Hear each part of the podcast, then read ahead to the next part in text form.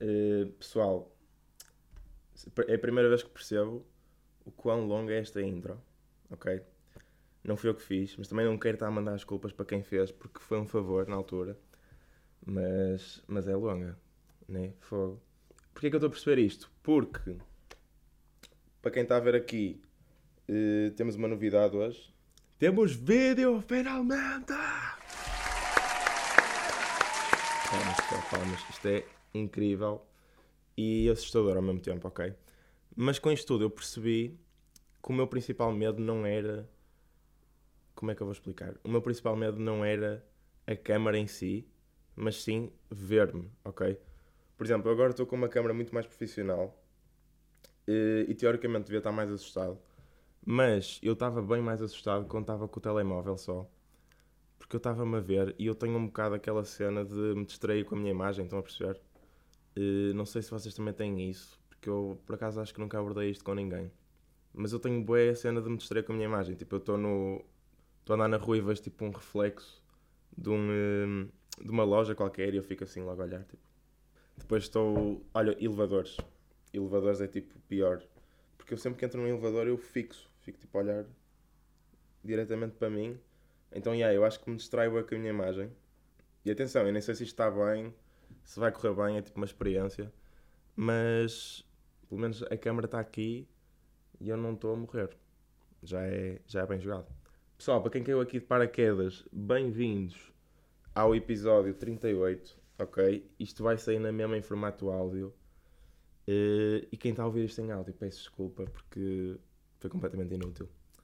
Mas pronto, agora tenho a opção de ouvir em vídeo. Há web pessoal que prefere em vídeo. Eu próprio, quando estou a consumir, consumir podcasts, não drogas. Uh, também gosto de consumir em vídeo, por isso agora dou-vos essa opção. E pronto, obrigado por estarem aqui. Por, pá, não sei se gostam do cenário. Eu escolhi especificamente um sítio que tivesse uma foto do meu irmão ali. E também é o sítio mais pacífico que eu tenho. E pronto, não há mais nada a dizer. Ah, e também foi por causa disto que tive desaparecido durante algum tempo, mas pronto, não interessa. Pessoal, entretanto, vou só abrir aqui as notinhas. Que é que eu fiz nos últimos tempos? Eu comecei a ver Narcos, ok? E Narcos eu sinto que por ser daquelas séries da Netflix é, é um bocado série de moda, estão a perceber? Vocês têm que apanhar o momento certo para ver a série tipo Outer Banks. Eu não vi Outer Banks logo, não vale a pena ver agora porque já estou fora do momento. Squid Game, isso foi o maior erro de sempre, porque eu sei que a série tipo, era para ser vista e tinha cenas interessantes mesmo, eu não vi. Uh, e meio que perdi a oportunidade. Mas pronto, há boas essas séries que se não vias no momento em que toda a gente está a ver, parece que estás a ver mal, parece que nem, nem dá para ver. Mas não, eu pá, não tinha Netflix há bem tempo. Uh, e o meu pai, entretanto, voltou a meter Netflix e eu não tinha nada para ver. Sei lá, tive uma leve curiosidade em saber a história pronto, dos narcotraficantes. E pessoal, isto é mesmo crazy. Tipo, foi, foi nos anos 90, não foi assim há tanto tempo. Eu estava a ver isto e fiquei louco. Não é que eu não soubesse, é daquelas coisas que tipo, não é que vocês não saibam, mas vocês não pensam nisso. E foi mesmo há pouco tempo. Antes de mais, primeira impressão. Uh, isto aqui vem da minha cabeça estúpida, tipo, eu no fundo sei que não é assim, mas para mim o, o Maradona e o Pablo Escobar são a mesma pessoa. Pronto. Não sei porque é que isto acontece, mas não me perguntem também. Foi, foi literalmente na minha vida toda eu imaginei os dois como uma pessoa, estão a perceber? Se calhar é porque eu conheço bem a cara do Maradona e, e não conhecia assim tão bem a cara do Pablo Escobar, mas pronto, eu também já vou aí. Então para mim é tipo cocaína, Maradona, Pablo Escobar, a mesma pessoa. Exatamente. Pronto, mas eu estou a gostar bem da série, ainda não acabei. Vi duas temporadas assim de jato. Porquê? Porque as duas temporadas são. As duas primeiras são aquelas em que aparece o Pablo Escobar. Ele depois morre, eu acho que isso nem sequer é spoiler, porque esta é uma série. Porque é uma série histórica, mas já ele morre. Rip, rip, rip. Mas pronto, olha, eu a dizer RIP até vou entrar na próxima cena que eu queria dizer. Que é, isto é um bocado aquelas séries que a personagem principal acaba por ser má e mesmo que ele anda a matar boas pessoas, que eu nem tinha ideia que ele tinha matado tantas pessoas, vocês vão sempre torcer tipo, pelo mal, estão a perceber? É um bocado estranho. Mas no fundo vocês também querem que a história dure mais. Então é tipo, ele já se safou de boas cenas uh, sei lá, o que é que ele pode fazer para se safar mais. Estão a perceber? Vocês querem sempre que ele se safe, que é para a história continuar, assim fica cada vez mais badass. Uh, e devo dizer que ele safou-se de boas merdas, tipo, seguido. Que Deus, não é? É estranho, porque ele é uma pessoa má, mas ao mesmo tempo é, pá, é a pessoa mais fixe de sempre. Eu também vou parar de elogiar, se não parece mal. Uh, mas é verdade, torcer pelos maus nestas séries é como em Peaky Blinders, pá, é, um, é completamente diferente, eu sei. Mas o Tommy Shelby não é bom e vocês estão ali a torcer por ele para ele durar mais, sei lá, pronto. Mas neste caso, o final já é sabido, que ele vai morrer. Então, yeah, não há muito para onde pegar. Ah, por falar nesta cena das séries serem baseadas em factos verídicos, tipo séries históricas e assim, eu sinto sempre que há duas perspectivas para ver séries destas, que é, se vocês já conhecem a história original, tipo, já conhecem as pessoas e estão, tipo, a par uh, das caras das pessoas e assim, ou se vocês conhecem primeiro a série e depois vão da série para a história. No meu caso, desta vez foi exatamente isso, tipo, conheci primeiro uh, a série e vi primeiro os atores da série e depois é que vou ver os reais. Um, mas uma cena fixe que eu gostei é que a série intercala bué fotos reais e acontecimentos reais com acontecimentos da série e não fica estranho. Então um ataque. Não sei porque eles fazem isso bem, bem tipo, num momento vocês estão a ver o Pablo Escobar ator e do nada está o real e está super normal. Tipo, não é estranho. Mas pronto, o que eu queria dizer é que se vocês já conhecem a história real, eu acho bem estranho ver atores a representarem pessoas que vocês já conhecem, porque por muito boa que seja a representação, vocês não vão estar a associar bem à pessoa, estão a perceber? É um bocado difícil. Uh, mas por outro lado, se vocês vêm do lado que não conhece a história original, vocês tipo ficam bem pegados à série em si. E depois, para mim, o Pablo Escobar é aquele gajo, já não é o principal. Para mim, os agentes da série também é o Pedro Pascal e essas cenas todas, tipo, já não é o, os realistas. Eh, os realistas, os, reais, não é? Pronto. Então, yeah, é um bocado, é um bocado isso que eu penso quanto a, a fazer séries históricas. Não é por já ter passado a altura, aquela cena que eu estava a dizer no início, que não devem ver. Eu acho que vocês devem ver na mesma. Um, então, yeah, queria só falar um bocadinho da experiência. Ah, entretanto, o Pablo Escobar morreu, como eu disse. RIP. E aí, desde então, está a ser um bocado difícil de ver. Não é que a série tenha ficado pior, porque eu acho que a temporada 3 é boa. E tenho o Pepe Rapazote. Deus português, Deus. Um, que por acaso ele faz boé. Tá, tá bué, o casting está bem feito para o papel. Tipo, é estranho ele é português e tal, mas também há ali pessoas que não são espanholas. Tipo o, o Pablo em si. O Pablo em si. E pronto, eu acho que está fixe. Mas como estou um bocado de luto se calhar não é bem luto, tipo, eu sinto que o pico da série, como é à volta do Pablo Escobar, tipo, já passou, então estou um bocado a demorar a entrar na 3. Uh, eh, e também estou na semana da queima, então não tenho visto muito. Que é o próximo tema, ok? Uh, e vou já falar disso. Que eu, sinceramente, pá, eu estava à espera de ter mais cenas para dizer, mas não há assim tanta coisa. Mas eu tenho a certeza que vocês curtem de ouvir estas cenas. E eu anotei pouquíssimas cenas da queima.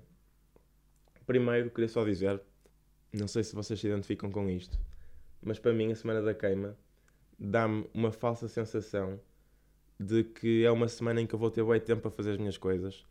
Ou seja, eu pré-queima estava a planear boas cenas para esta semana, a dizer pá, o pessoal que diz que não vai fazer nada é burro, porque nós temos bem tempo, é só tipo ir sair, acordam, tenho a tarde toda para fazer as cenas uh, e são bem produtivos. Então eu estava a contar fazer boas cenas esta semana e hoje é sexta e eu não fiz nada.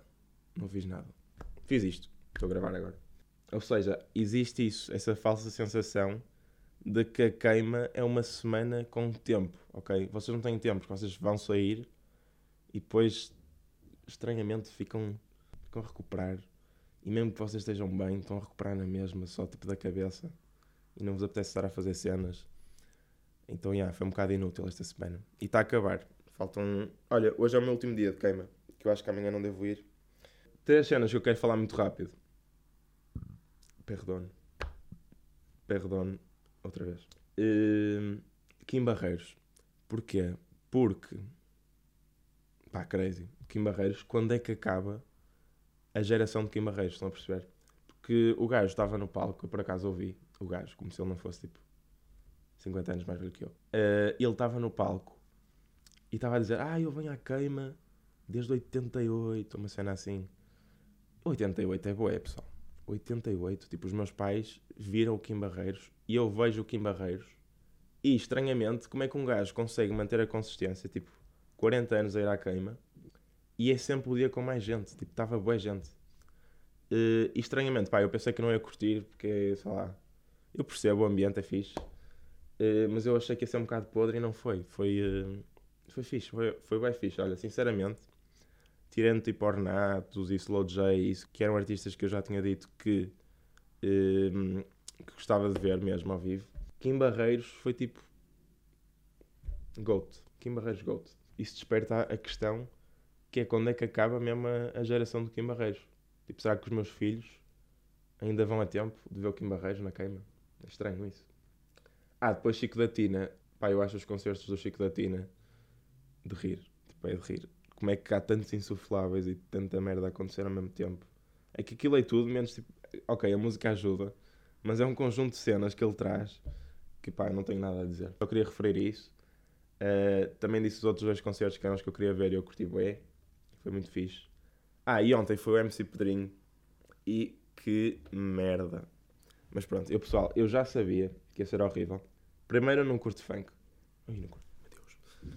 Uh, depois, eu acho que artistas de funk são os artistas mais inconsistentes ao vivo. E foi exatamente por isso que eu fui, porque eu queria ver o quão mau ia ser, estão a perceber?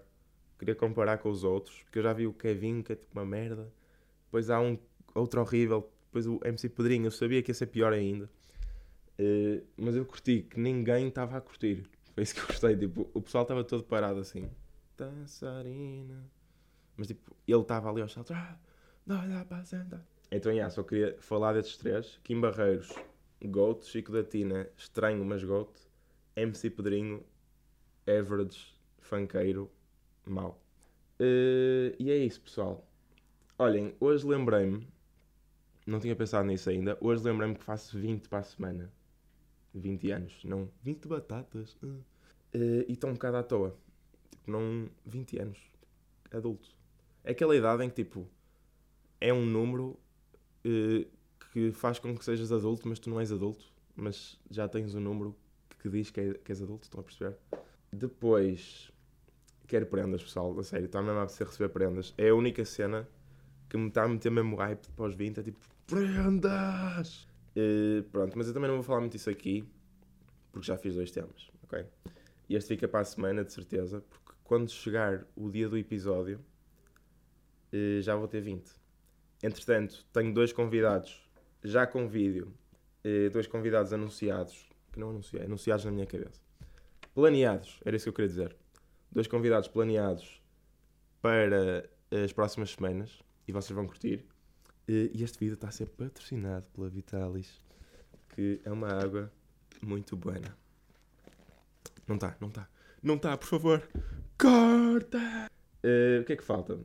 Ah, para quem caiu aqui mais uma vez e não sabe muito bem o que é que está a acontecer, eu termino sempre os episódios com o álbum da semana e agora vocês finalmente têm a exclusividade de ver os álbuns, os álbuns, os álbuns em forma física. Então, yeah, eu comprei este esta semana, para quem não conhece, toda a gente conhece, não é? É o Channel Orange do Frank Ocean. Bué da fixe. Podem ouvir este álbum esta semana. Já ouviram bem, eu sei, mas lá está, é a cena da Netflix, tipo, nunca é tarde para ouvirem as cenas. Se isto se aplica aqui, claro que não. E é isso, pessoal, vamos encerrar este primeiro episódio com vídeo. E espero que tenha corrido bem. Olha, eu estive mesmo tranquilo. Nem suei. Estou mesmo, olha, estou mesmo fixe. Pessoal, fiquem bem. Espero que vocês tenham ficado bem. What the fuck? Espero que vocês tenham gostado. Uh, e vejo-vos na próxima semana, já com 20 anos. Um beijinho para vocês e divirtam-se, está bem? Tchau, fiquem bem.